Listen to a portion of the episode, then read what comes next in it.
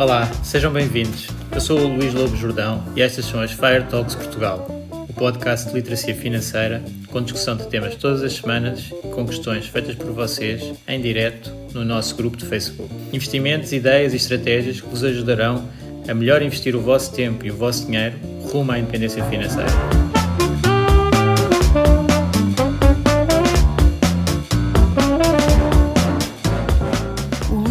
Jordão trabalha nos mercados financeiros há mais de 20 anos. É um analista financeiro certificado pelo CFA Institute, criou o maior fundo português de ações e é atualmente responsável pelos produtos Stoic na SGF. Todas as opiniões expressas pelo Luís e eventuais convidados são exclusivamente suas e não refletem a opinião da SGF ou do CFA Institute. São ideias à data de gravação e estão sujeitas a alterações. Todos os investimentos envolvem riscos. Este podcast tem um intuito meramente informativo e não deve ser tomado como base para decisões de investimento.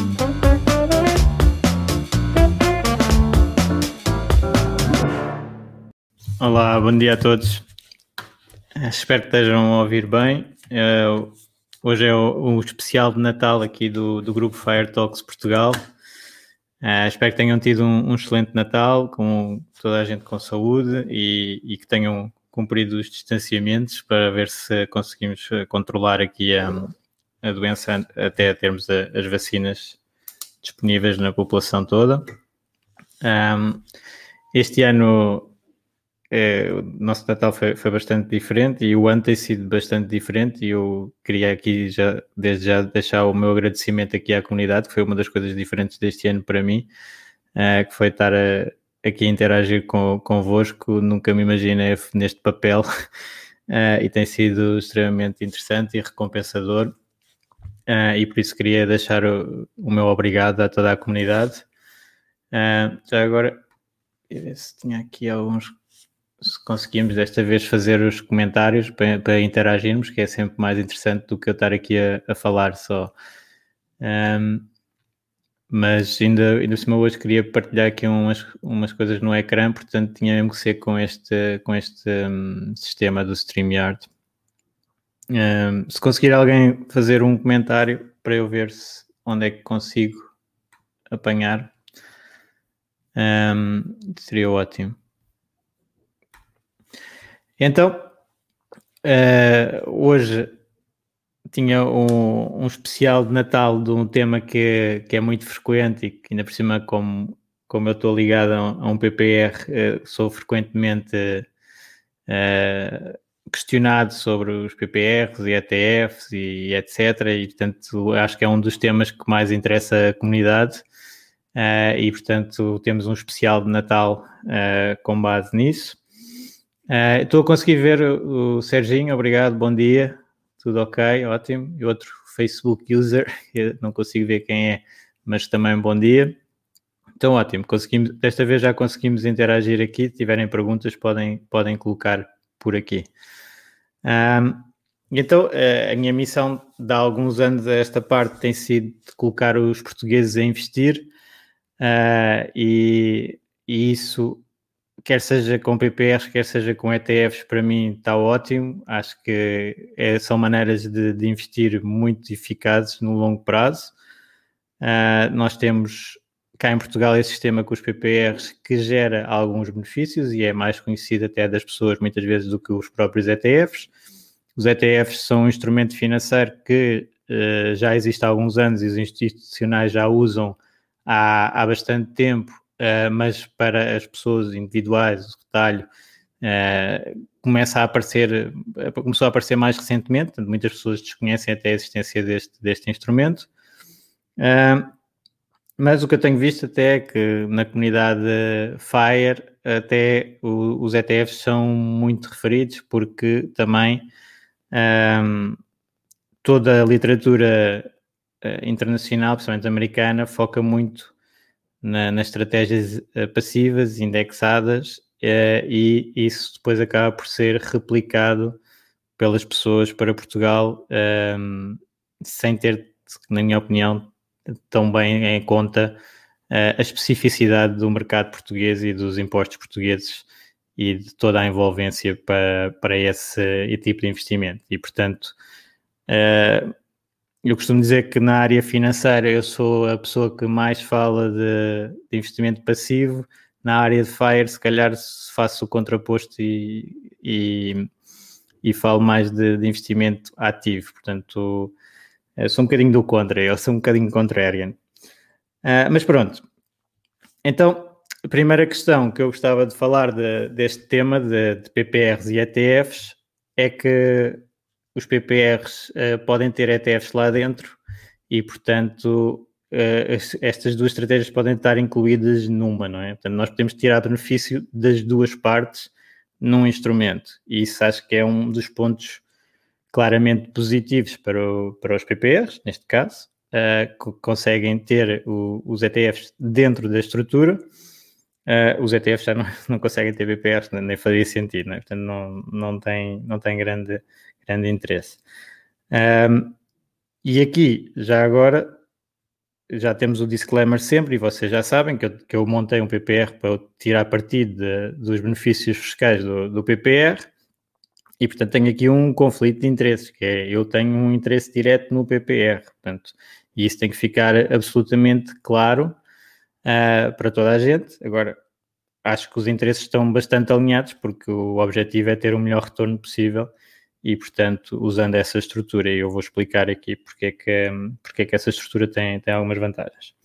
E então, nós, nesse PPR que, que montámos, o Stoic, temos uh, ah, 11 ETFs lá dentro. Portanto, é um PPR que, para além das posições diretas que, que temos, de ações diretas, temos lá 11, 11 ETFs diferentes e, portanto, fazemos essa tal junção de uh, eh, PPRs e ETFs que até houve um membro do grupo que, que, falou nisso, que era de juntar as duas coisas, não, não são alternativas, os PPRs e os ETFs.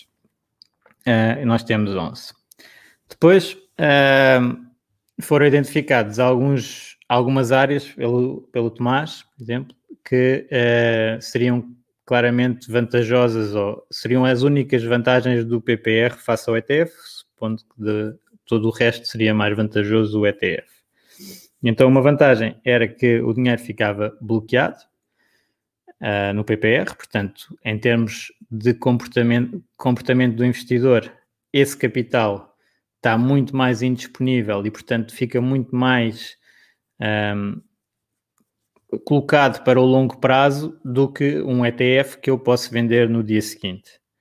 Claro que aqui já sabemos que os PPRs podemos ter duas vertentes. Temos de ter os PPRs que estão efetivamente bloqueados pelo benefício fiscal que tiveram à entrada e que nós teríamos que devolver acrescido de penalizações se usássemos o PPR fora das condições previstas na lei, mas também podemos ter PPRs sem esse benefício à entrada e que, portanto, estão livres a qualquer altura. Portanto, aqui o Tomás está a falar mais do PPR com os benefícios e que fica mais bloqueado e é realmente uma das vantagens do, do PPR em termos de comportamento do, do investidor, porque uh, eu já vou falar mais à frente disso, mas nós todos temos um horizonte temporal muito longo quando estamos a planear e vamos ter um comportamento ótimo nos mercados financeiros. A nossa perspectiva é essa, até acontecerem as situações nos mercados financeiros que estão sempre a acontecer, e aí é que vamos ver como é que vai ser a nossa reação. Portanto, aí é que vai ser o teste do algodão e muitas pessoas não um, acabam por cometer erros uh, em muitas alturas de mercado que, que, prejudicam a sua performance de longo prazo. Portanto, temos que ter em consideração isso. Depois, outra vantagem que o Tomás identificou foi a diversificação. Portanto, os PPRs uh, permitiam a alguém que já faz investimento em ações diretas ou ações através de ETFs diversificar tendo um perfil com, mais conservador com, com, o PPR. Já vou entrar mais em detalhe nisto, é, é, em parte verdade, em parte temos alterações nos regimes dos PPRs que uh, até invalidam um pouco isto. Podemos ter PPRs 100% de ações neste momento. E, portanto, seria outro, outro, outro tipo de investimento em ações e podia-se fazer o contrário, não é? ter o PPR uh, 100% de ações e ter obrigações fora ou certificados, ou etc uh, fora do regime dos PPRs. Uh, eh, e depois a outra vantagem é do crédito de habitação, que em 5 anos a pessoa uh, pode usar o PPR, ter os benefícios, portanto os 20% de entrada, ter os benefícios, uh, passado 5 anos conseguir usar o capital para liquidar prestações do crédito de habitação, portanto uma maneira muito rápida de ter acesso ao capital que foi colocado no PPR, tendo os tais ganhos ao início. E claramente esta é uma das áreas onde o PPR é fortíssimo. Portanto, se eu em 5 anos consigo um, ehm, ir recuperar o, o, capital, consigo ir buscar o capital que, que investi e tive um, 20% de, de rendimento só pela parte fiscal, isso dá, dá logo uma grande vantagem ao PPR face a outros in, investimentos. Mas o que eu tenho visto uh, muito na área de, de FIRE, e já tive algumas conversas com, com pessoas mais, mais ligadas e da área de literacia financeira, até uh, muita, muitas pessoas um, focam a parte negativa dos PPRs e que uh, se deveria então evitar, evitar PPRs. Um, uma das críticas que, que eu concordo a 100% é que existe um grande foco na parte do benefício fiscal e pouco na estratégia de investimento. E essa uh, é uma das que nós tentamos uh, lutar uh, contra isso, porque realmente a nossa visão para o PPR, para fazer o PPR, foi ter um, uma estratégia de investimento muito bem desenhada e depois onde é que decidir onde é que vamos aplicar essa estratégia de investimento, fundo de investimento, hedge fund ou PPR. E escolher o PPR porque depois tem as outras vantagens de, dos benefícios fiscais, mas isso é uma segunda, eh, é um segundo critério. O fundamental é ter uma estratégia de investimento com pés e cabeça e que gere retorno no longo prazo da melhor maneira possível. Não há garantias, mas da, man da maneira que está mais estudado que, que pode ter eh, bons retornos no, no longo prazo e, portanto, só em segundo plano é que vêm os benefícios fiscais. Fazer investimentos só pelos benefícios fiscais é algo que não faz sentido nenhum, na minha opinião. Portanto, essa crítica é muito legítima e, e eu acho é que, uh, entretanto, o mercado está a perceber que uh, existe esta possibilidade não é, dos PPRs eh, serem claramente superiores a fundos de investimento, porque podem fazer as mesmas coisas que os fundos de investimento, mas têm benefícios fiscais, portanto, eu podia fazer a minha estratégia como um fundo de investimento e uh, as pessoas iam pagar no final de imposto de mais-valias 28%, ou posso fazer a minha estratégia dentro de um PPR, sob a forma de fundo, e as pessoas não só no final pagam 8% em vez dos 28%, como à entrada podem receber 20% de, de ganho, à, eh, portanto, ganho à cabeça.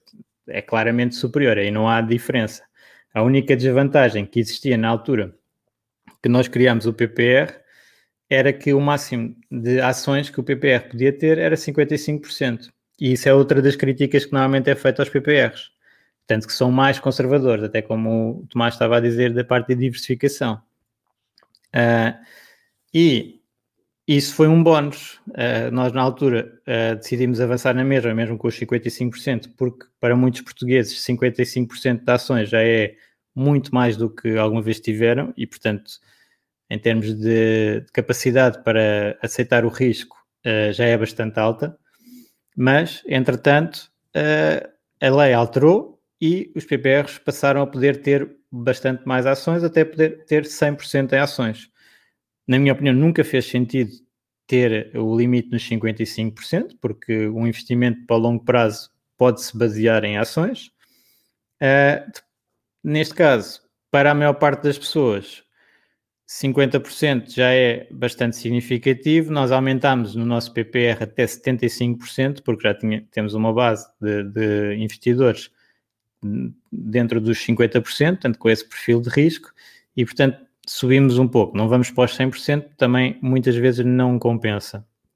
Depois posso falar um bocadinho mais sobre isso, mas uh, muito mais risco de ações. Uh, pode não compensar. O mais diversificado consegue-se consegue -se um melhor perfil de risco-retorno, que é o que nós queremos, não é? No fundo, nós, uh, olhando para trás, uh, nós queremos, uh, muitas vezes, olhamos só para tabelas de rentabilidade, e isso é um bocadinho o live, já vou passar aqui umas tabelas de rentabilidade sobre isso, mas olhando para trás é, é sempre muito o foco na rentabilidade não dói, não é? Porque nós estamos só a ver a parte positiva e não estamos a ver o que é que sofreu para chegar àquela rentabilidade. E, portanto, é muito fácil fazer tabelas para trás, olhar para a performance uh, e comparar uh, ativos com risco, com ativos sem, com menos risco e, e, não ligar tanto à parte do risco. Mas o que nos interessa não é para trás, é para a frente. E para a frente nós temos de estar preparados para, nos ativos com risco, sofrer quedas fortes e que são difíceis de tolerar. Pelo menos é a experiência que eu tenho com vários investidores, é que as pessoas não reagem bem a quedas de mercado. E, portanto, para a frente, uh, conseguir gerir bem o risco acaba por ser mais importante, se calhar, às vezes, do que o retorno. Portanto, a pessoa conseguir manter uma estratégia em que uh, está equilibrado e que não tem uh, quedas uh, muito fortes que façam até abandonar o projeto de investimento é fundamental e, portanto, uh, nós nunca analisamos retorno sem risco e evitamos comparar ativos com muito risco com ativos com médio risco, com ativos com pouco risco. Portanto, cada um tem que ser comparado contra si e por isso depois já vou partilhar uma tabela que não faz isso. Uh, depois a, a, outra crítica uh, que, é, que, é, tipicamente feita é que uh, o, as pessoas não conseguem ter a dedução máxima. Aqui, por exemplo, o David Almas faz esta crítica e que, que, as pessoas nem todos conseguem a dedução máxima no PPR. e é verdade, portanto, agora daí até não aconselhar PPRs em absoluto na minha opinião, faz menos sentido porque uh, as pessoas que conseguem ter a dedução máxima, então devem fazer. Se calhar as que não conseguem ter a dedução máxima, se calhar uh, podem fazer outros tipos de investimentos, mas isto, o investimento é feito à medida de cada um. Portanto, uh, como crítica geral, nem se, não se conseguir dedução máxima, portanto, não se fazer PPRs, não, não fará muito sentido. Uh, e depois a parte dos, dos, PPRs serem mais conservadores, portanto, uh, mais conservadores eram. E portanto aqui nós temos que ir atualizando com base no que é que vai acontecendo no mercado. Eu há 10 anos atrás, claro que não queria fazer um PPR porque só tinha o benefício à entrada, por exemplo. Se eu tiver só o benefício à entrada, uh, eu e tiver a pagar comissões muito mais altas do que noutros investimentos, eu não, aí não quero fazer o PPR, não é? Agora, se já tiver o benefício à entrada, tiver o benefício à saída e tiver produtos de investimento com grande qualidade, aí já, se calhar já quer fazer os PPRs. Portanto, as coisas vão alterando. E a última alteração foi bastante significativa nesta ideia de investir uh, para o muito longo prazo com ativos com mais risco. Portanto, quando, quando se pode fazer com mais ações, então a partir daí já não é um investimento tão conservador os PPRs, é? já mais facilmente comparam com PPRs, com ETFs de 100% de ações. Uh, e, e, nós pronto, temos que sempre ajustar o risco ao retorno de, dos ativos, uh, embora quem quisesse ter uh, o risco no máximo, ou seja, de 100% de ações, há uns tempos não tinha essa opção em PPR e, portanto, seria perfeitamente legítimo fazer apenas ETF, Uh, neste momento já existe 100% de ações e vai existir cada vez mais, ou uh, fundos que tenham uma porcentagem de ações que se calhar até batem os de 100% de ações. Portanto, isso também não é linear, não é? A pessoa olhando para trás uh, e os históricos mostram em termos de índices, se calhar consegue-se um bocadinho mais de retorno com muito mais risco nos 100% do que nos 70%, por exemplo mas uh, o fundo A com 70% pode fazer muito melhor do que o fundo B com 100%. Isso não, não é assim tão linear. Depois, a outra crítica também feita uh, é comissões, existência de comissões de subscrição e de resgate. Que isso até, neste caso, acho que normalmente até é favorável aos PPRs, porque atualmente quase todos têm isenção de comissão de subscrição, ou pelo menos muitos têm comissão de isenção, uh, isenção de comissão de subscrição. A comissão de resgate também uh, normalmente é só no, no, primeiro ano, num período curto, enquanto que os ETFs uh, eh, têm custos de transação. Portanto, se eu quisesse replicar a minha estratégia, por exemplo, do PPR em ETFs direto e ter que comprar 11 ou 12 ETFs, num mês para fazer um investimento mensal uh, seria um custo absurdo. Portanto, não, não teria qualquer hipótese de fazer isso, uh, perdia o retorno todo na, nos custos de transação. Uh, fazendo através de um PPR, sem comissão de, de, subscrição, tenho uma entrada grátis, não é? No fundo, é investido diretamente, sem, sem qualquer custo para mim, é a maneira mais eficiente. Portanto, uh, em termos de custos de transação de entrada e saída, tipicamente os ETFs vão ter custos que os PPRs não têm, e aí é preciso ter muito cuidado, porque hum, a recomendação de, uh, típica de investir num, num, num, ETF e fazer o dollar cost averaging, uh, portanto, investir um pouco todos os meses, pode sair hiper cara se a pessoa estiver a fazer num local onde tem custos de transação um, de entrada. E isso não aparece nas tabelas de rentabilidade, eh, tipicamente não aparece nas tabelas de rentabilidade, porque há várias, várias corretoras diferentes, vários bancos diferentes, cada um com o seu custo, e portanto normalmente exclui-se isso da análise, mas a pessoa individualmente tem que considerar. E até era bom que eh, os analistas financeiros e quem faz os reportes assumisse um custo para, esse, para esse, essa entrada, porque isso vai ter impacto na, na, performance das pessoas. Se eu, por exemplo, quiser investir 100 euros por mês uh, e uh, o ETF me custa 10 euros a, a comprar, eu estou a perder 10% da performance logo na entrada, portanto, isso é muito significativo. Também há hipóteses de uh, comprar ETFs em corretoras sem custos, uh, mas depois temos os riscos também das corretoras sem custos, que é outra das partes que também convém analisar.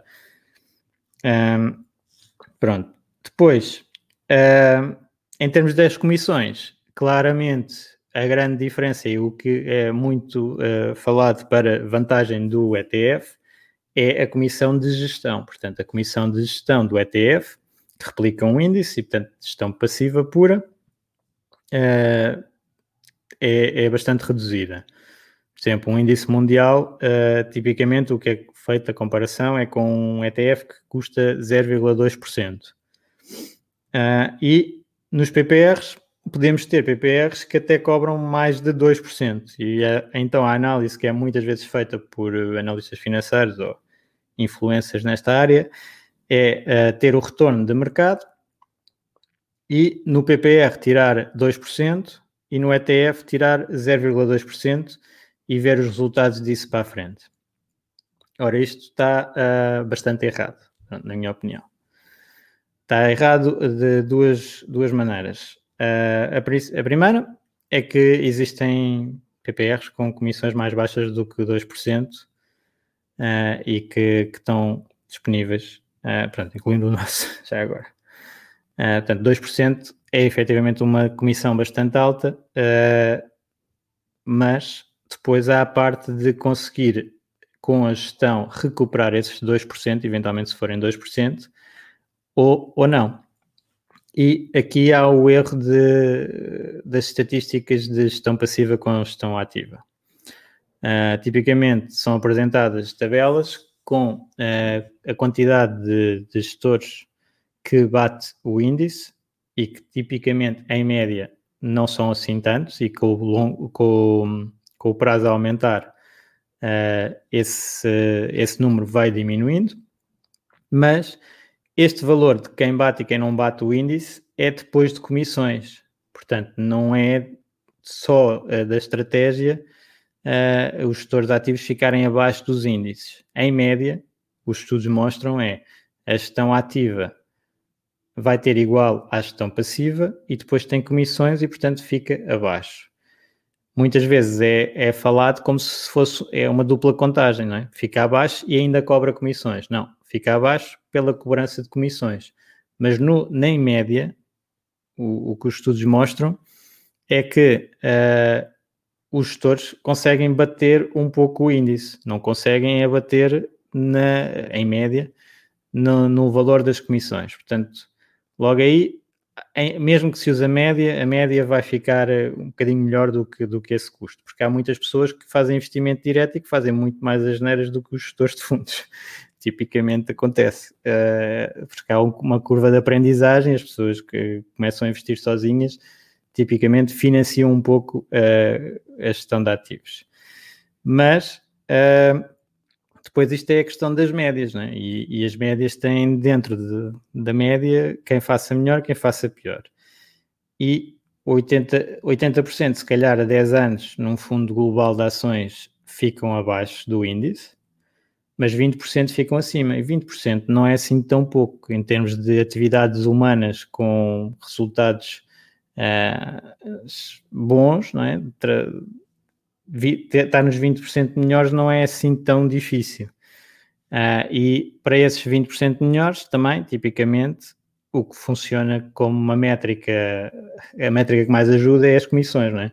Portanto, quem cobrar menos comissões dentro da, da gestão ativa provavelmente vai estar bem mais classificado, bem classificado e dentro desses 20. E depois também há muita, muito mercado que nem sequer está a tentar bater o índice, portanto, claramente vai ficar abaixo uh, e, e, basta excluir esses.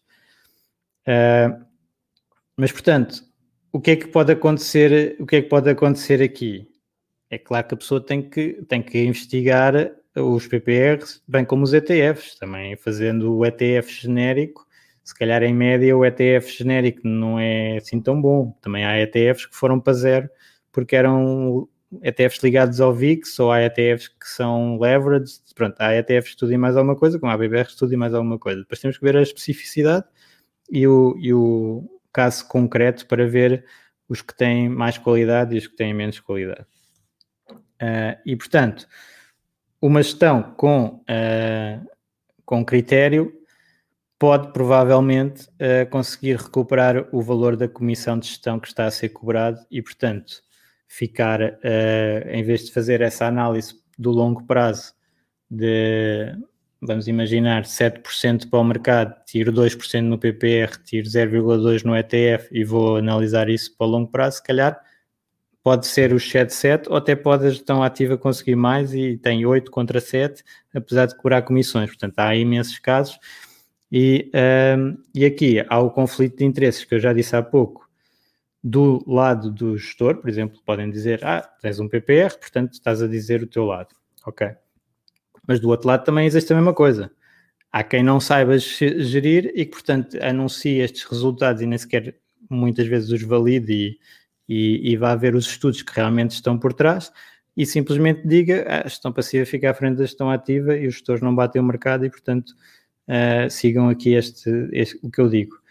Uh, e muitas vezes até há livros e, e há vários autores que depois têm, uh, e isso convém, convém terem noção disso, que têm depois casas de consultoria de investimento com ETFs. Portanto, o que eles fazem é cobrar depois às pessoas uma comissão de consultoria, portanto, cobram se calhar, em vez de cobrar 1% ou 1,5% dentro do, do fundo, cobram eles um, um, um e meio e depois escolhem um ETF e estão a fazer a publicidade com base na, no custo do ETF 0,2, mas depois a esse custo 0,2 têm que cobrar o extra da consultoria de, de investimento, que é mais um ou um e meio, e, e, no total, em termos de custos totais, estão mais ou menos na mesma, se calhar, do que um fundo que tenha logo os custos todos lá, lá explícitos.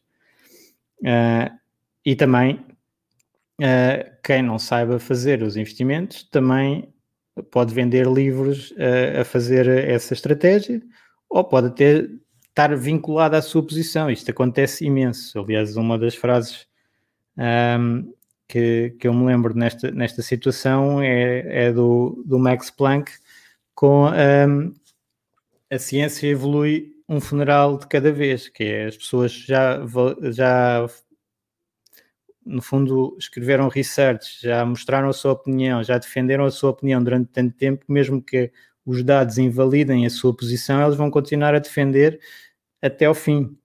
E depois vem uma nova vaga de investigadores e a ciência evolui com, com base nisso. Uh, e nem é um conflito de interesses em termos monetários, é um conflito de interesses pela posição que a pessoa já teve. Isto está, está bastante estudado em termos de behavioral finance. A pessoa vai tentar manter a sua posição até ao fim. Por, isso é, por exemplo, uma das coisas que eu não gosto quando faço investimentos e que tento evitar é ficar uh, muito ligado às empresas que, que invisto. Eu não, não quero ter essa ligação porque depois é mais difícil de as vender se alguma coisa correr mal com a empresa. Eu preciso, é a parte não emocional do investimento aqui a funcionar. Portanto, uh, e há pessoas que uh, têm uma grande fizeram um grande investimento na sua carreira de dizer que os ETFs eram melhores do que os PPRs ou que a gestão passiva é melhor que a gestão ativa. Portanto, mesmo que se apresente N casos de que invalidem essa, essa situação, vão continuar a defender.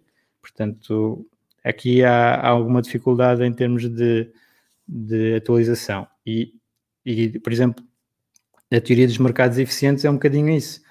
Uh, houve já muita, muitas anomalias que foram detectadas, muitas maneiras de gerar mais retorno sem gerar mais risco, e continua alguns proponentes até recebem prémios Nobel. O prémio Nobel da, da Economia de há uns anos foi entregue ao, ao Fama e ao Schiller.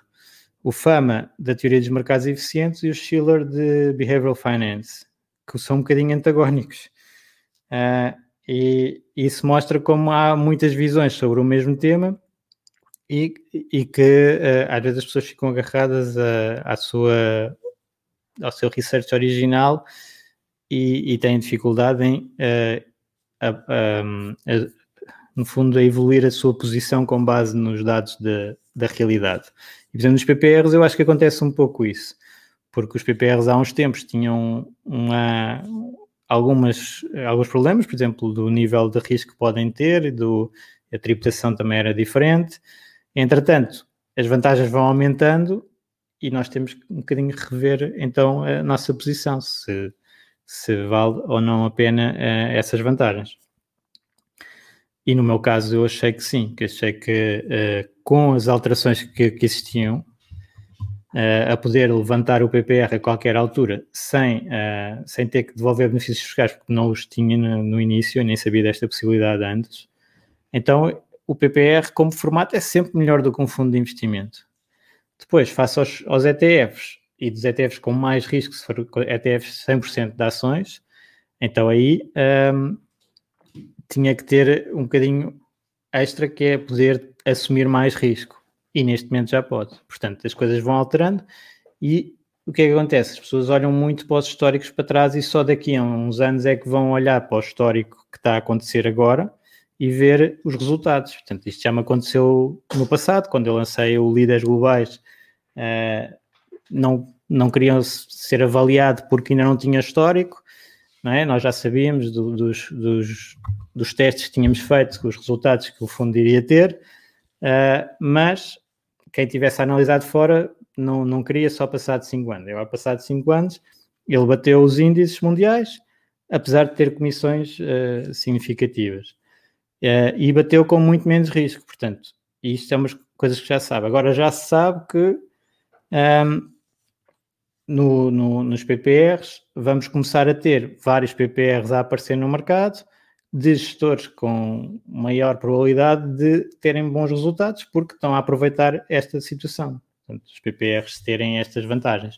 E, portanto, já sabemos que mais para a frente uh, vamos ver uh, vários PPRs a ter melhores resultados do que, do que outro tipo de estratégias.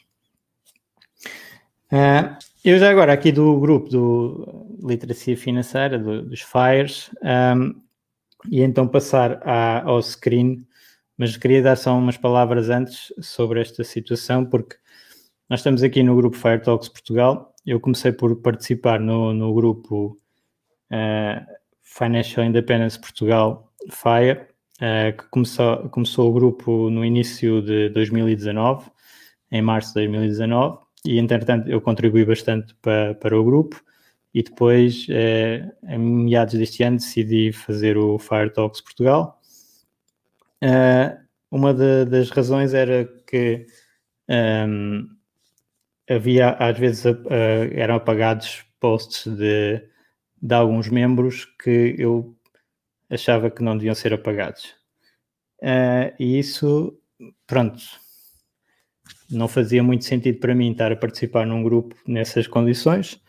E agora, com, eu mantive-me no grupo na mesma, e com esta questão do, deste post sobre os retornos dos ETFs e dos PPRs, uh, eh, achei que já não, não faria sentido continuar, um, porque uh, eu fui lá corrigir um post sobre performances mal calculadas, escrevi o texto e, portanto, dei o meu contributo uh, e depois o post foi todo apagado, contributo desapareceu para colocar um novo post com, eventualmente, a, a situação corrigida e, e, e desaparecido todos os erros. Uh, isso para mim não é muito, muito aceitável e por isso eu coloquei a pergunta se ia ser novamente apacado o que eu corrigisse nesse post. Uh, e basicamente fui retirado do grupo, portanto também não já, já estava um bocadinho à espera uh, e também não tenho qualquer problema. Uh, mas só para explicar, porque a comunidade também está um bocadinho ligada e eu contribuí muito para outro grupo, depois passei a contribuir apenas para o Fire Talks Portugal e gostava que, pronto, soubessem da minha, de mim próprio o que é que, o que, é que aconteceu. Portanto, eu vou deixar de contribuir para o, para o grupo uh, Financial Independence Portugal e faço só os contributos aqui. E nesses contributos, pronto, temos aqui então o post que, que tem a ver com os PPRs e com os ETFs, que eu estou a partilhar agora. Uh, por acaso, devia pôr aqui uh, em, em grande. Um, ver só um bocadinho. Então este é o post uh, mais recente. Uh, pronto, em termos de, de performance, acabou por ser corrigida a, renta, a, rentabilidade no post anterior, estava cada um na sua data e não, não faria sentido nenhum. Aqui, à partida, não fui ver os números que estavam certos, mas à partida já está uh, correto, com a rentabilidade analisada. Neste caso foi escolhida a data de 7 de 12, o que para quem tem alguma experiência em ver reportes, não faz muito sentido, porque normalmente as pessoas fazem o final do mês. E aqui julgo que terá sido porque se fosse final do mês de novembro, eh, até havia um PPR a dar melhor do que, o, do que o ETF, assim ficou, ficou tudo mais alinhado na, na experiência das pessoas. Mas o que é que eu gostava de falar daqui? Uh, nesta comparação de PPRs com ETFs, não faz sentido, porque os PPRs estavam limitados nesse período uns 55% em ações, como eu disse antes. E, portanto, estamos aqui a pôr numa tabela comparativa uh, dois instrumentos que uh, não, não têm o mesmo perfil de risco-retorno. E nós devemos comparar uh, instrumentos comparáveis.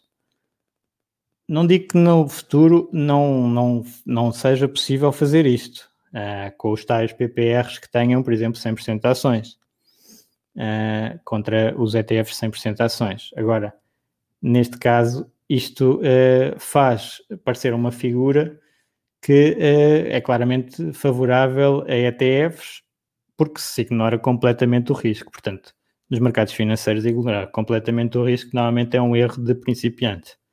Uh, e é um pouco o que está aqui a acontecer.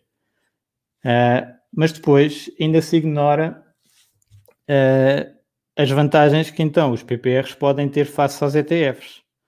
É? Temos aqui na parte de retornos brutos, sem considerar as comissões nos ETFs, primeiro. Portanto, eu para entrar ia ter que gastar alguma coisa ou ter que fazer numa corretora, se calhar grátis, mas que não ofereça tanta segurança. Uh, e depois, uh, o que é que falta aqui? Falta que o Estado é um sócio bastante significativo quando nós fazemos investimentos e bastante significativo em tudo. Eh, e, portanto, se nós não considerarmos os impostos, então o que é que nós estamos aqui a fazer em termos de comparação de ETFs com PPRs? Nada, não é? Ah, então, podemos fazer quanto é que seriam os retornos se eles fossem taxados, não é? Porque eles vão ser taxados. É uma questão de tempo. Se eu quiser usar os retornos, eles vão ser taxados. Então a figura, eu, eu cortei aqui e alterei os quatro anos, que é o período mais longo que tem aqui os vários, os vários instrumentos, uh, e depois uh, no Stoic e no IWDA cortei então os vários anos mais recentes, portanto o período todo para dar uma ideia. E começa a ficar mais próximo, não é? Porque os ETFs são taxados a 28, os PPRs eventualmente são taxados a 8 uh, ah, e a comparação começa a ficar mais uh, certa. Isto não é muito difícil de fazer os cálculos, não sei, mas tipicamente não são feitos, não é? Apresenta-se os resultados brutos. Mas podia-se apresentar os líquidos, não é? E depois, os PPRs ainda têm a dedução à coleta. Oh, isto agora deu.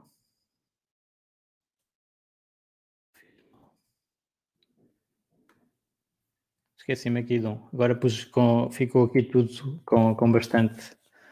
Uh, pronto, visualmente ficou mais complicado, mas pronto, os PPRs ainda têm a dedução à coleta de 20%, portanto eu vou ganhar 20% do dinheiro que entregue. Isto uh, faz uma grande diferença nas performances, não é? Que aqui já se vê. Então, uh, mesmo nos 4 anos, se eu for aqui aos 4 anos, uh, resultados bastante mais simpáticos nos, nos PPRs do que nos ETFs. E isto com metade do risco. Portanto, em termos de risco, que é uma, algo que não devia ter sido comparado uns com os outros, porque não têm o mesmo nível de risco, mas mesmo que eu compare erradamente os PPRs aqui com os ETFs que estão aqui expostos, se eu juntar os benefícios fiscais então que os PPRs têm em Portugal, eu já estou a ter mais em termos de PPRs do que em, em, em ETFs. Portanto, e, e, isto é algo que, pronto, tipicamente não vejo refletido uh, e, que, e que acho que, que devia. Só tirar aqui. E depois partilho isto lá no grupo do, dos PPRs e ETFs. Uh, mas ainda há muitas outras questões que são, que são interessantes nesta, nesta comparação. Uh, que eu estava a falar do, do grupo que foi criado então em, em, início de 2019 e, e em, em, início de 2019 vamos imaginar que nós tínhamos três amigos o Bruno, a Joana e o Humberto, nomes fictícios, né? Uh, e todos começaram a olhar para este tipo de investimentos e a Joana uh, foi e fez o, o, PPR. Começou com o PPR, uh, eh, logo a seguir a, a, ter visto alguns, pronto, ter aprendido sobre investimentos e começou a fazer o PPR. O Humberto fez logo um ETF, o ETF mundial, vamos imaginar. Comprou naquela altura, logo em meados de 2019, o ETF. E o Bruno ficou à espera e teve em cash e depois lá decidiu a investir. Enquanto o Humberto comprou o ETF logo do, no, no princípio, comprou a 50, o Bruno comprou só a 55, lá para novembro. O Bruno decidiu então, vou investir finalmente em, em ETFs. Uh, e o que é que aconteceu entretanto? No início de 2020, os mercados caem fortemente e o que é que o. Já não deu o nome, foi Humberto. O Humberto faz. Uh, ele tinha estado a ganhar 20% no, no ETF, porque o ano de 2019 foi muito forte, portanto foi dos 50 para, para 60.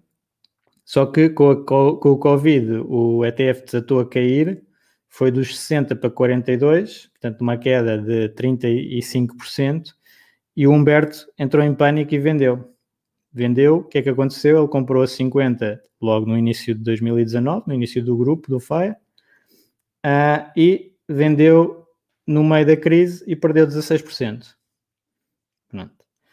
O Bruno demorou esse tempo a entrar, entrou só a 55%, portanto 10% de perda de retorno potencial face ao Humberto, mas depois na crise portou-se bem e não, não vendeu nada Uh, e então chega agora e tem um ganho de 9%. Neste momento o índice está uh, a 60%. Portanto, ele entrou em novembro, não, não vendeu uh, e está a ganhar os 10%. A Joana comprou o PPR. O que é que ela tem neste momento? Ganhou em termos do fundo o PPR 13%, comprou mais cedo também não teve à espera em cash, porque isto é outra das análises que normalmente não aparece com os ETFs é os movimentos in e out e o dinheiro que está parado na conta antes de investir e a tentar decidir quando é que se vai investir, que é uma parte de gestão ativa que as pessoas advogam gestão passiva, mas depois fazem gestão ativa com, com os ETFs, que é decidir quando é que vão investir, quando é que não vão, em que ETFs, mudar de ETF para aqui e para ali. uh, e depois tem, tem algumas perdas nesse, nesses movimentos. Uh, a Joana não, investiu e passivamente, que vamos falar também disso, que é no PPR, investe se calhar mais passivamente do que nos ETFs, investiu passivamente no PPR, e além dos 13% de ganho que ela teve no fundo, e estou a fazer aqui com o stake já agora, uh, ganhou 20% no IRS logo, direto. Portanto, ela investiu em 2019, em 2020 recebeu os 400 euros, que é 20%. Portanto, além dos 13%, ganhou 20%. Portanto, está com 33% contra o Bruno, que ficou à espera, que só investiu em novembro, e, uh, e vai lá que aguentou a queda e que está com 9. Portanto, isto é aqui um bocadinho um exemplo do que é que, o que, é que se pode acontecer quando, quando, quando se investe. E depois uh, as pessoas muitas vezes dizem, ah, mas os investimentos é para 40 anos, de longo prazo. Pois, é, só que quem tem experiência de vida, de investimentos bocadinho mais, mais longa, já sabe que o longo prazo transforma-se em curto prazo muito facilmente e que fazer tabelas de perspectivas de 40 anos é muito diferente de viver esses anos e as pessoas muitas vezes têm experiências de um, dois anos de investimento e estão a projetar 20, 30, 40 anos uh, que não, na realidade, não vai ser isso que vai acontecer de certeza. Portanto, os instrumentos vão mudando, as, eh, as situações das pessoas vão mudando e muitas vezes não, não, esse horizonte temporal é muito difícil de, de acontecer na realidade. E por isso é que eu estava também a dizer que uma de, das razões que os PPRs podem ajudar muito é neste behavioral coaching, digamos assim. A, a pessoa comportar-se muito melhor em termos de, de, investimentos do que se estiver sozinha a fazer uh, os investimentos. Uh, o PPR permite uma automatização que os ETFs tipicamente não permitem. Eu posso definir hoje uh, que vou aplicar X por mês, só tenho que dar uma instrução e isso fica feito e eu não tenho que me preocupar mais. Eu não tenho que ir abrir a corretora, a página da corretora, executar a transação ter que ver lá os preços, porque depois há vários tipos, há corretoras que também dá para automatizar algumas coisas, mas depois perdem mais em segurança, há corretoras que dá para comprar ações fracionadas, há outras que não dá, portanto há, há sempre uh, muita especificidade. No PPR, eu se definir que quero investir 100 euros por mês, invisto 100 euros por mês, não tenho que ir lá à, à conta, abrir, uh, e comprar uma unidade e depois a unidade se calhar não está a 100, portanto fica abaixo dos 100 que quero investir por mês, ou então tenho que fazer duas e já estou acima dos 100, portanto uma série de situações uh, que acaba por ser muito mais passivo na ótica do investidor uh, eu colocar uma instrução e quero pôr 100 euros por mês num PPR sem estar com mais preocupações. Portanto, para quem quer ter menos a mão na massa, estar a decidir qual é que é a melhor altura de investir, qual é que é a pior altura de investir, uh, qual é que é o ETF, agora vou mudar de ETF ou não, agora vou... Não, entrega e uh, a gestão é feita pelo PPR e depois se calhar, se calhar até consegue ter não só os benefícios fiscais, como a automatização, como ainda tem melhores resultados, porque se calhar alguns gestores conseguem bater esses, esses índices. Não estou a dizer que, que se vai, que vou conseguir, que uh, posso ter no passado conseguido e não conseguir para o futuro, pode acontecer N situações, mas até pode-se dar o caso disto tudo acontecer, que era o maravilhoso, não é? O que eu tento fazer, que é o objetivo, que é fazer o melhor instrumento financeiro possível e ajudar o maior número de pessoas possíveis a, a atingir os objetivos, é ter os benefícios, ter a automatização e a, e a situação mais simples e ter os melhores resultados. Portanto, isso é que é o, o grande objetivo. Uh, e depois, ainda há N coisas que os PPRs podem ter grandes vantagens e que se calhar devia-se falar mais disto, que é para empresas. O PPR pode ser feito numa empresa para o seu colaborador e uh, evita a tributação da, da, segurança social, por exemplo. Portanto, logo aí está a ganhar uh, eh, 25% entre a empresa e o 35% entre a empresa e o, e o colaborador. Uh, portanto, e é um capital que fica do próprio, não é? Não é, e aqui não há limites, não há os limites da dedução à coleta, não há nada disso.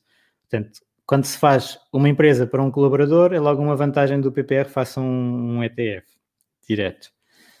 Uh, depois para as crianças. As crianças não podem ter as contas, com, não podem fazer investimentos na bolsa tem que estar nas contas com os pais, os pais podem movimentar o dinheiro. Se tiver o PPR em nome da criança, os pais só podem movimentar o, o dinheiro em termos de benefício da criança direto. Portanto, os avós estão muito mais à vontade para contribuir para um PPR do, de uma criança do que para uma conta do, dos pais com, para, para a criança, não é? Portanto, é, são, são situações que dão um grande benefício. Depois, uh, a parte dos custos de entrada que não tem, não é? De, das comissões de subscrição muitas vezes não tem, tem que, tem que analisar, tem que perguntar se tem, se não tem, uh, e verificar, mas há muitos que não têm. Tem a tributação à saída que já falámos dos 28 contra 8, que é, que é muito melhor. O ganho à entrada dos 20%, logo 400 euros que a pessoa pode ganhar eventualmente um, se tiver acesso às deduções à coleta. Portanto, se pagar IRS, tem que se partir desse pressuposto. Mas à partida, quem está a conseguir investir é porque provavelmente tem rendimentos que paga IRS.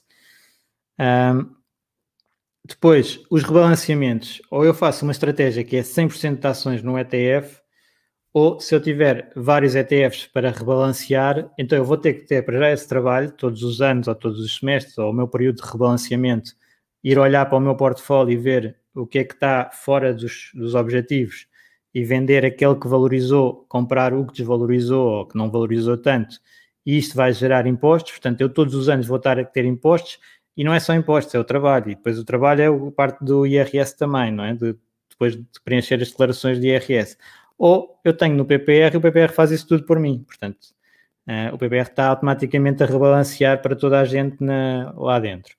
E mais, a grande vantagem também de entrar no sistema de PPRs é que depois eu posso trocar de PPR para PPR sem comissões e sem impostos. Portanto, outra super vantagem face a, ter um investimento direto em, em ETFs. Eu quero mudar o meu perfil de risco porque, lá está, nós temos um, um perfil de risco mais alto, consoante o horizonte temporal do investimento.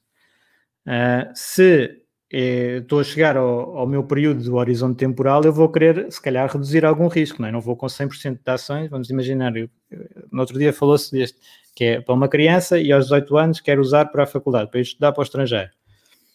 Aos 16 anos, não, não, se calhar já não convém estar a 100% em ações, não é? portanto vou ter que reduzir. Quando eu reduzir no ETF, vou pagar comissões e vou pagar impostos. Se eu reduzir um PPR, não vou pagar nada. Portanto, consigo fazer essa troca de um PPR mais agressivo para um mais defensivo sem custos e sem impostos. Isto é uma vantagem muito grande.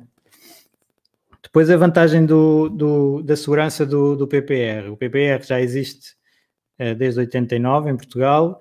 A estrutura é muito fiscalizada, é muito uh, tri, uh, repartida entre várias instituições. Pode ser e pode não ser. Portanto, eu, o que eu advogo é ETFs, ETFs uh, PPRs independentes. Independentes quer dizer o quê? Que a gestora concentra-se apenas na gestão do, dos investimentos e depois coloca os ativos noutra entidade, que é um banco depositário, uh, e contrata a corretagem desse banco depositário ou de outro, e portanto contrata de acordo com o grau de segurança, grau de qualidade, grau de execução e não uh, ser do grupo, pronto. Uh, mas está tudo separado. O PPR, sob a forma de fundo, é um património autónomo dessa, dessas entidades todas. É, é detido pelas próprias pessoas. Portanto, eu tenho uma segurança muito grande no, nos ativos que estão lá. Os ativos podem variar, os que não são capital garantido, e, portanto, variam, mas eu é que sou o dono daqueles ativos. Quando eu estou numa corretora, uh, a corretora vai ter o ETF em nome dela. Okay? Eu tenho um direito sobre o, o, a corretora mas não há garantias desse património ser completamente segregado, muitas vezes. Portanto, tipicamente é, mas se for dentro do mesmo grupo, há sempre algumas dúvidas. Um, e depois, uh, já tinha aqui, acho que já tinha isto tudo. Portanto, o, tenho aqui algumas perguntas, se calhar até passava por aí, que, que já está a ficar longo, não é? É o, é o costume, vocês já sabem. um, só aqui um bocadinho para trás. Uh, relativamente aos ETFs com juros compostos, quais a. Ah, se calhar até dá para eu pôr aqui. Relativamente aos ETFs com juros compostos, quais aconselha? IPPRs. Portanto, aqui no juro composto, a, a, grande decisão que nós temos que fazer em Portugal e que, pronto, aqui eu recomendo claramente é tentar evitar uh, a distribuição de rendimentos, não é? porque em Portugal a distribuição de rendimentos é que paga uh, impostos. Se tiverem os rendimentos dentro dos fundos, tipicamente não pagam. Portanto, uh, se nós tivermos um ETF de acumulação, pagamos muito menos impostos do que um ETF de distribuição. Se o nosso objetivo for viver das distribuições, até pode fazer sentido. Mas se for para acumular para o futuro, então nunca faz sentido. Faz sentido, portanto, pode fazer sentido só em termos psicológicos, de eu estar a receber qualquer coisa e conseguir ver qualquer coisa a cair na conta. Mas estou a perder 28% desse, desse qualquer coisa a cair na conta e, portanto, prejudica muito o juro composto. O ideal é, uh, é ter acumulativos. Por isso, os fundos cá em Portugal são todos acumulativos. Não, há, não, não se consegue ver normalmente nos fundos portugueses a classe de distribuição e a classe de acumulação. Porquê? Porque as gestoras há muito que identificaram essa questão como uh, muito melhor para os investidores terem a parte acumulativa e, portanto, depois podem criar os seus dividendos, que é pedir um resgate parcial do, do investimento que fizeram. Portanto, eu, se tenho um, um fundo, compro por 100, ele, entretanto, recebeu dividendos de 10, eu posso, uh, ele vai valer 110, porque recebeu os dividendos, e pode distribuir-me os 10 ou manter os 10 lá dentro. O que acontece é que se eu distribuir os 10, eu vou receber, não vou receber 10, vou receber 7,2. Portanto, já desapareceu o, o, imposto. E depois, se quiser reinvestir, então só reinvisto 7,2. Se eu tiver o fundo acumulativo, tenho 110 e se eu quiser receber o dividendo, faço um resgate de 10 e pago outra vez o imposto e fica os 7,2. Recebo 7,2. Mas se optar por não resgatar, no ano seguinte eu parto dos 110 e, portanto, consigo fazer um juro composto muito melhor. Esta é a principal questão. Aqui, o Sérgio está a perguntar: na, na, transferência de PPR, entre fundos PPR, existe algum entrave à transferência, tendo em conta, por exemplo, as especificidades da estratégia de cada PPR? Não. O que funciona é, no, no, na transferência dos PPRs é como se fosse feito um resgate e uma subscrição. Portanto, o que uma gestora recebe, portanto, eu vou à gestora A e digo, eu tenho um PPR na gestora B, quero transferir para cá. Manda a carta para A, a A entra em contacto com a B, a B o que vai fazer é vender tudo, vender, e transferir o dinheiro para A. E a A vai pegar no dinheiro e investir no, no seu no novo PPR. Portanto, existe aqui uma transferência de dinheiro. Qual é que é a diferença face a um, uma subscrição, um resgate e uma subscrição? É que não existe impostos e que se pode fazer, não é? Porque há alguns PPRs, se for fora das condições, depois tinha penalizações e etc. Pronto. Aqui o que acontece é que é sendo feito entre as gestoras, não existe impostos, não existe comissões, se for uh, sem capital garantido, e portanto é um processo muito mais, muito mais simples. Mas pode-se trocar de estratégia completa, até pode ser de um seguro taxa garantida para um fundo 100% de ações, ou ao contrário. Portanto, por exemplo, se estiver a aproximar da, da data do, de, de, utilização do capital, se calhar quer fazer o contrário, não é? que é uh, retirar o risco à, à, estratégia. Portanto, dá para fazer todo o tipo de seguros para fundos e de fundos para seguros, desde que seja PPR, está-se dentro do sistema e tem-se grandes benefícios. Uh, aqui há alguém a dizer que eu não consigo ver, mas uma estratégia com base nos ETFs tem a ver com as comissões cobradas em PPR versus ETFs. Tem, tem, tem claramente a ver, só que uh, muitas vezes essas comissões, o que eu estou a tentar passar a mensagem é que essas comissões em grande parte são pagas pelo Estado, porque nós temos os benefícios fiscais a dar um, um avanço, digamos assim, a, aos PPRs que uh, vai pagar essa, esse, esse custo se a pessoa, se a gestão for igual ao índice. Se a gestão for melhor, então claramente vai ficar melhor. Portanto, é, é, mas é um dos pontos, dos pontos principais, claro. Uh, mas depois também temos que comparar o comparável, não é? Que é se eu tiver. Uma coisa é estar a fazer tudo sozinho, outra coisa é estar a entregar a uma gestora para fazer por mim. Portanto, isso claro que tem custo. É como eu em casa fazer o bricolagem eu ou contratar alguém para fazer. Se eu tiver, se for do meu interesse fazer, se eu gostar muito de fazer bricolagem, então se calhar não vale realmente a pena eu pagar para, fazer, para alguém fazer. Mas eu, por exemplo, não tenho jeito nenhum, uh, vou precisar que alguém me faça, pronto, não, e, e, e muitas vezes uh, não, nem, neste caso nos investimentos nem tem custo, porque se a pessoa conseguir um retorno melhor que compensa as comissões, então nem teve custo de chamar alguém para me fazer trabalhar em casa, é o, é o melhor dos dois mundos. Uh, aqui a máquina, obrigado. Uh, aqui do Bruno, uh, só tentar apanhar aqui mais uma pergunta. Desculpa. Aqui uma grande. Tenho uma questão relativamente ao fundo PPR. Se eu não quiser usufruir dos benefícios fiscais e passar 10 anos quiser levantar parte do PPR, irei sempre pagar 8,6% de imposto sobre as mais-valias. No entanto, uh, como analiso que proporção de valor que quer resgatar é mais-valia ou não? A taxa vai ser sempre os 8,6%. Então, uh, o que é mais-valia é a parte que está acima do capital entregue. Não é? Se eu entreguei 10 mil para o, para o PPR nesse período e neste momento ele vale 20 mil, então a mais-valia é de 10 mil. Portanto, o, capital não vai pagar imposto, só vai pagar o extra. Uh, e a proporção é. Há aqui uma regra para, para ir buscar uma vantagem fiscal maior, que é as entregas que foram feitas na primeira metade do período, se forem mais que 35% do total, consigo aplicar a mesma taxa a tudo, senão é entrega a entrega. Portanto, a entrega que eu fiz primeiro, first in, first out, uh, vai sendo tirado uh, dessa. Portanto, a mais-valia que cada entrega tem. E isso dá para ver, porque dá para ver quanto é que foi comprado e quanto é que uh, é o preço atual. Aqui, como é que sabemos se é independente ou não? portanto, há, há em Portugal relativamente poucas sociedades independentes. A maior parte das que são dependentes são dos bancos e dos bancos uh, normalmente vê-se pelo, pela várias estrutura em que é mesmo, o mesmo nome para a sociedade gestora, que é o banco depositário, que é a corretora, que é, pronto, está tudo, é tudo o mesmo nome. Portanto, aí já se sabe que não é uh, independente.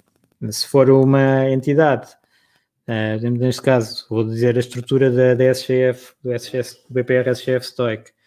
SGF é a sociedade gestora. O, os ativos estão depositados no Banco Big, no Crédito Agrícola, na Caixa. Uh, e e a, a corretora que nós usamos tipicamente é o Big. Portanto, a SGF contrata essas entidades que são externas completamente, não têm participações sociais cruzadas nem nada, é completamente independente e contrata só pelo, pela qualidade do, do serviço e pelos custos. Um, aqui esta pergunta é o que é apresentar rentabilidades a um ano, dois anos, três anos e não nos anos civis?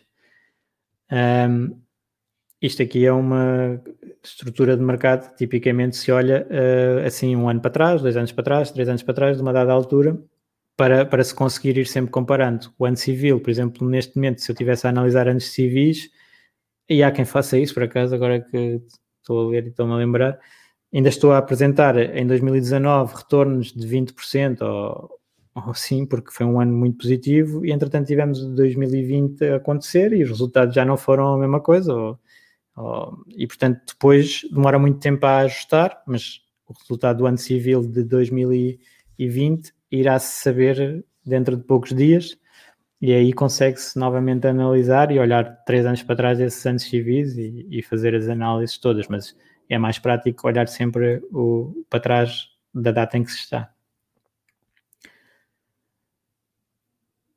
Um, Aqui é possível investir a partir de outro país para ter a melhor performance a nível de tax. Uh, aqui, em termos de, de, benefícios fiscais, na parte de, de, de outros países, uh, há alguns países em que não há tributação das mais-valias e pode então, sendo residente fiscal nesse país entregue, e sendo entregue essa declaração na sociedade gestora, quando existir o reembolso, não ser tributado. Pode haver essa isenção não dá é para ter o benefício à entrada. Tipicamente esse só é dado aos portugueses e não, não há outro país que vá dar essa equivalência. Portanto, Uh, mas à saída, sim, à saída, à partida, sim. Que o ARPPR está dentro da mesma classe dos PPRs mencionados, está é, dentro do, destes perfis de risco. Aqueles quatro estavam mais ou menos equilibrados em termos de perfil de risco, agora vão estar um bocadinho diferentes, uh, mas serão sempre nível 4, nível 5 do perfil de risco porque apesar de, de, alguns terem mais proporção de, de, obrigações, depois têm obrigações com mais risco e, portanto, no, no geral, o fundo, em termos de volatilidade, movimentos, o, o, risco é parecido. Depois, em termos de risco de capital, se calhar até acaba de ser mais alto terem obrigações, porque elas de vez em quando não pagam, do que em ações que, eh, no longo prazo, um portfólio bem diversificado vai sempre recuperando. Mas isso já é uma questão mais um, pessoal, né, de análise de, de risco. Qual é a sua opinião? A maior desvantagem das corretoras commission free, por exemplo, Trading 212? A Trading 212 uh, tem um bocadinho algum risco por ter ser eh, ligada a CFDs, não é? A empresa está ligada a CFDs, já houve alguns, algumas corretoras de CFDs que rebentaram e, portanto, nós nunca sabemos o que é que pode acontecer com, com uma corretora destas. Depois, corretoras commission free, por exemplo, a Trading 212 ainda esta semana aumentou aqui uns custos que antes não tinha, porque eles estão a dar de um lado, estão a financiar esses investidores, eh, mas têm que ganhar do outro, não é? E, portanto, há sempre alguma, algum risco de, das comissões mudarem. E na Trading 212, também, se não me engano, eh, não dá para transferir os, os ativos deles para outra corretora. Portanto, vamos imaginar que eles aumentam as comissões uh, daqui a uns tempos e, e eu não posso transferir, eu vou ter que pagar e portanto se calhar estava a achar que ia ter eh, um, um ganho e depois quando eu quiser usufruir por qualquer razão, portanto as coisas no mercado estão sempre a trocar, uh, posso ter custos mais altos, portanto há alguma incerteza nisto, para além de ser, eh, para algumas pessoas também é, não é tão, não gostam tanto de ter um, uma corretora noutro país, uh, que agora ainda por cima com o Brexit ainda há algumas questões, embora para mim uh, o UK tenha uma regulação tão boa ou melhor do que a União Europeia, portanto, neste caso eu não, nem me preocupava muito com, com essa questão do Brexit. Mas depois também tem a parte dos reportes fiscais, que fazendo que, tendo cá as coisas em Portugal estão todas tratadas, não tenho chatice nenhuma, por exemplo, no, no PPR, que olha, essa esqueci-me, essa vantagem que é, não tenho que declarar nada em termos fiscais, só tenho que, ele já vem pré-preenchido na minha declaração de IRS e eu aceito ou apago. É, é, um movimento único e eu já tenho bastante experiência de fazer investimentos em ações diretas ou até fundos, ETFs, etc. Depois ter que estar a reportar lá as mais-valias uh, e fazer aqueles uh, acertos uh, de final de ano para não, não, não pagar tantos impostos, tem muito mais trabalho. O PPRs é só uma linha que dá para, para mexer. A Trading 212 é internacional, tem que ir preencher os anexos, um, anexo J, e portanto dá mais, mais trabalho.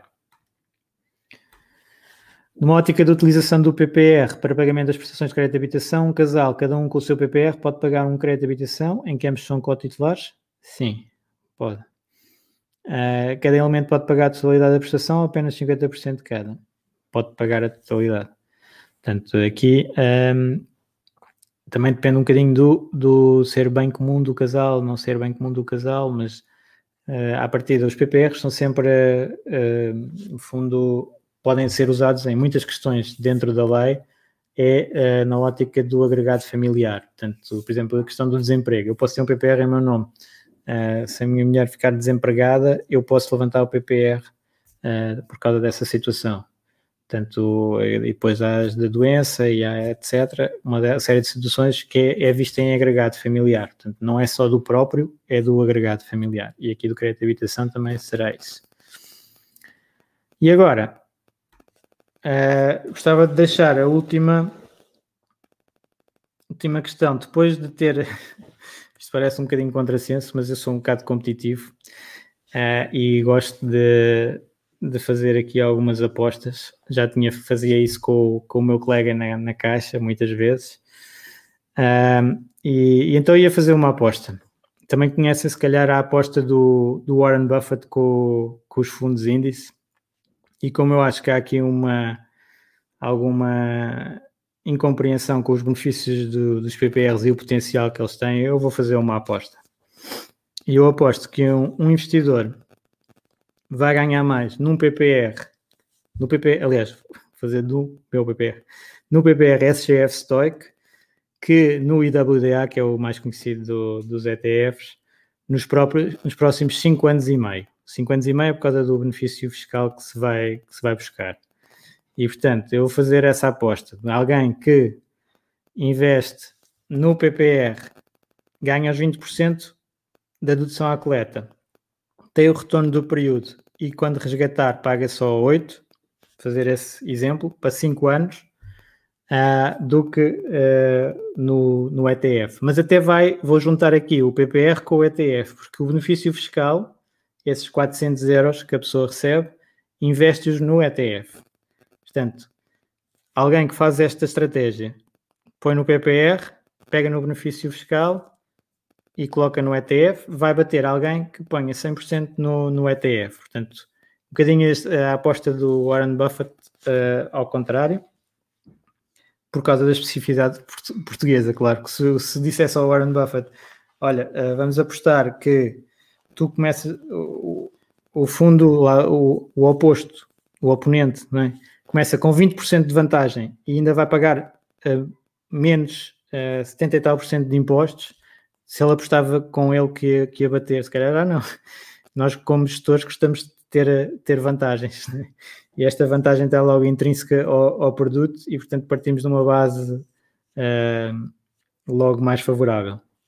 Então, uh, vamos começar a, a, controlar esta a aposta e se eu perder, eu vou fazer uma doação, não vai ser de um milhão, que o Warren Buffett é um bocadinho mais, mais rico, uh, fazer uma doação de mil euros à causa que as pessoas no grupo decidirem que é uh, a causa uh, preferida. Portanto, daqui a cinco anos, eu pago essa, essa aposta se ficar com, com o PPR em termos de performance, mesmo em termos de performance, ele vai ter menos risco do que o IWDA, mas como eu tenho a vantagem do, da entrada, dos 20% da entrada de imposto mais baixo, acho que vai ser uh, que vou ganhar a aposta nos próximos 5 anos. Um, e já agora, para terminar, mesmo para terminar, e como estamos na altura de Natal, uh, eu gostava de apresentar também um, e falando das doações, um projeto que eu já, já apoio há algum tempo, e que gostava que a comunidade soubesse para eventualmente também, também fazer, porque é uma maneira muito simples de, de apoiar e que se chama uh, Movimento 1 Euro. E é um, um Movimento 1 Euro, é uma associação que uh, nós, no fundo, apoiamos com 1 euro por mês uma causa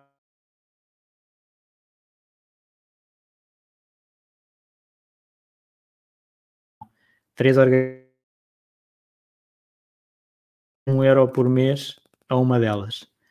Uh, isto é uma causa que não é muito conhecida, é uma organização que não é muito conhecida e que acho que tem imenso mérito e que, e que eu vou pôr lá no grupo como uma hipótese para vocês também ah, apoiarem se, se quiserem.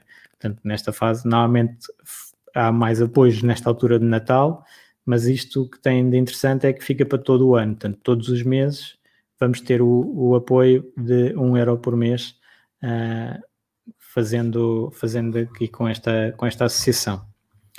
E pronto, espero que continuem com excelentes festas. Uh, fica este, este conteúdo bastante longo, uh, porque pronto, é uma área que eu se calhar domino mais também uh, e, e, acabei por me estender ainda mais do que é costume. Uh, há aqui alguns temas que eu depois até vou gostar de debater com pessoas mais ligadas a, a gestão passiva, até mais index funds, uh, uh, mais centrados nessa área. Uh, e vamos ver o que é que vamos ter agora no próximo ano. Acho que vai ser muito interessante para toda a gente, literacia financeira e cada vez mais conteúdos de, espero que de qualidade e que todos gostem. Então, espero que tenham uma excelente semana no caminho para a Fire. Vemos daqui a, a uma semana aqui, aqui no grupo e entretanto vamos comunicando lá, uh, com, vão colocando questões e, e, artigos interessantes e coisas que descubram sobre o tema do, do FIRE, poupar, investir uh, e caminhar para, para a independência financeira. Então, até para a semana.